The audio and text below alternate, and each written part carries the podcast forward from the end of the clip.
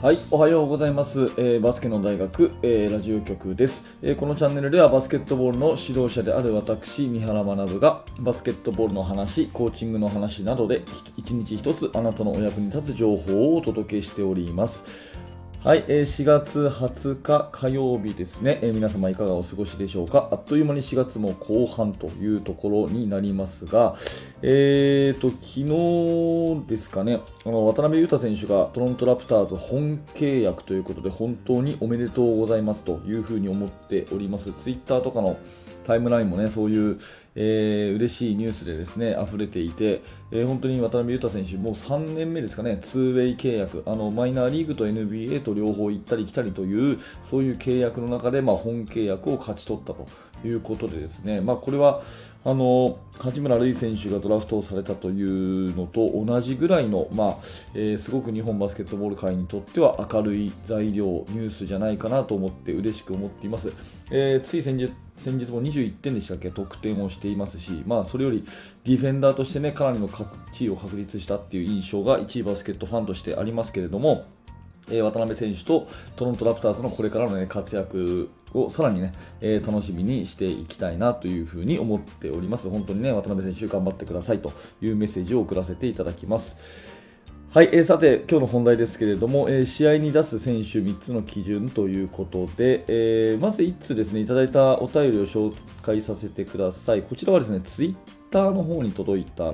ものですね。えーと、ツイッターの方にかなりですね、私のツイッターに DM で質問いただいたりするんですけども、ちょっと全部読み切れなくてですね、えーと、返信をさせてもらってない状況で申し訳ありません。えーと、たまたまですね、えーと、目にえー届いたものを、まあ、ラジオを聞いていらっしゃるというふうに書いてあったので、この方にはラジオでお返ししようかなと思って、今日はそれをお話ししてようと思います。えー私は中学男子バスケ部外部コーチをさせていただいているものです。いつも通勤時間に先生のラジオを聞いています。えーありがとうございます、えー早速ですが質問があります。3年生と2年生、あるいは2年生と1年生の同程度の実力を持った生徒がいる場合、どちらを試合に出場させる機会を多く与えますか？私は同じ実力なら上級生を試合に出したくなるのですが、えー翌年以降のチームを中心になっていく選手を育てるために下級生をという意見もよく聞くし理解できます、えー中学と高校では状況が違うかと思いますがぜひ先生のえー考えをお聞きしたいですということです。ご質問ありがとうございました。えーまあ、これ難しいですよね。よく言われる話だと思います。ね、同じ実力だったら下級生の方が将来性があるからいいというふうに言う時もあるし、同じ実力だったらやっぱり人間性っていうところで、ねえー3年生を上級生をっていう考え方もあるんですね、まあ、でこれ結論としてはですね、まあ、答えになってないかもしれませんがやっぱり、えー絶対にに下級生とか絶対に上級生とかはまあ言えないと思います。でその時その時のチームのベストの最善の選択をするしかないっていうふうに思うんですね、うん、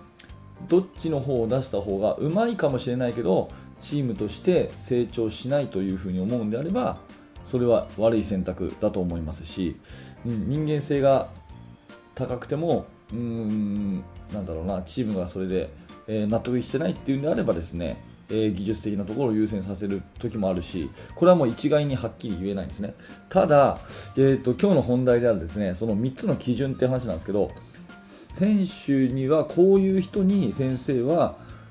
あのコートに立ってほしいよっていう基準を示しておくっていうのはすごく大事だと思うんですね。その大会直前にというよりはチームがスタートした時にこのチームは試合に出てほしい人としてこういう基準で考えていきたいと思ってますよっていう基準をね示しておくってことはすごい大事だと思います。で、その基準っていうのは何かっていうと、1つ目が社会性、えーね、1つ目が社会性、で2つ目が賢さ、で3つ目がうまさ。っていうこの3つの基準で私は考えてるんですね。まあ、これはボトムアップ理論の、えー第一人者の畑先生から教わったものをですね私もそのまま自分のチームに落とし込んでいるんだけれども、えーもう1回言うと1つ目は社会性。2つ目は賢さで3つ目がうまさっていうこの順番ですね。で普通であれば3番目のうまさっていうのが一番上に来るチームが多いと思うんですけれども、まあ、そこではなくてどんなに上手くてもねどんなに上手くてもまあそれこそ挨拶もできないし返事もできない。で人との約束は平気で守るっていう人に仕事任せられますかっていう話ですよね、うん、だからそういうところで最初は技術的なところが目立つかもしれないけどやっぱり最後は人間性っていうところに人は、えー、残るか離れるかっていうところは人間性を見ると思うんですよ。どんなにシュートが上手くてもねやっぱり全く掃除もできないし全く挨拶もできないし人の嫌なことは言うしっていう人だったらやっぱり信用されないと思うんですね。じゃそんな人にですね最後の最後チームの勝ち負け運命を決めるようなラストシュートを打ってほしいですかってことを考えた時にやっぱり私はその社会性っていうところは絶対外せないキーワードだと思うんですね、まあ、社会性っていう言葉をちょっと言い換えると人と約束を守るそういう能力。それから人の気持ちになって行動できる能力、ね、人に合わせていける能力。こういうまあ人間関係をしっかりやっていこうという能力のことを社会性。やっぱりこれが一番大事じゃないかなというふうに思ってまあ、生徒にはそういう話はよくしているんですね。やっぱり社会性が一番だぞと。でそもそもバスケットボールっていう競技は人と合わせていく、ね、その味方同士の連携を合わせていくっていうのもあるし相手に対してこうじょなんなんていうのかな状況判断をして合わせていくっていうところもあるから他人っていうものに対して合わせるっていうところね、うん、約束を守ったりとかそれから対応していったりっていうのはすっごい大事だからそういうこと全部ひっくるめてもやっぱり単純なうまさではなくて社会性が一番ですよっていう、まあ、こういう基準を私は持ってるんですね。これが1番、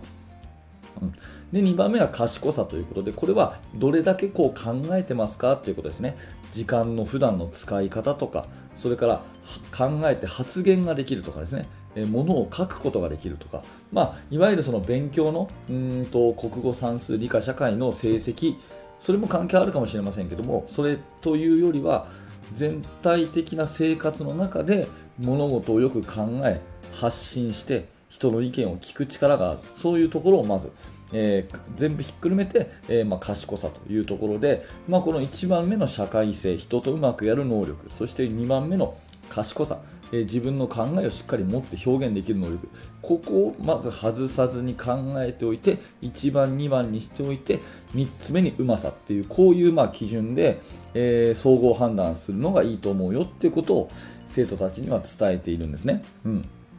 なので、まあ、質問者さんの答えからすると、まあ、私と全く同じじゃなくてもいいと思うし違くてしかるべきだと思うんですけどまずチームとしてどういう選手に試合に出場してほしいかと。どんな選手に試合に出場してもらったら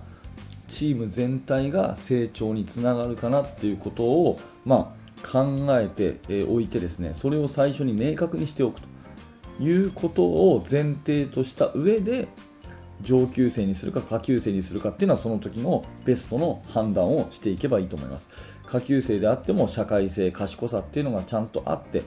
えー、上級生から認められる存在であれば当然出すべきだろうしそうでなければ違うだろうしっていうところになってくると思うので、えー、まあそういう基準をねしっかり持っておくっていうのは大事かなと思っていますし、まあ、選手であれコーチであれですね失敗っていうのはあるんですけれども目指す基準、方向性がぶれなければですね何か失敗した時に軌道修正ができるので、えー、そういった基準っていうのは大事かなと思って今日は一つ参考としてお話をさせていただきました、えー、まとめるとですね私が考える、まあ、基準としては1番が社会性2番目が賢さ3番目がうまさというこの3つの順番での総合総合評価。ね、優先順位1、2、3の中での総合評価が一番チームが成長するそういう、まあ、選手選考の基準かなと思って私はやっておりますというお話です、えー、質問者さんぜひ頑張ってください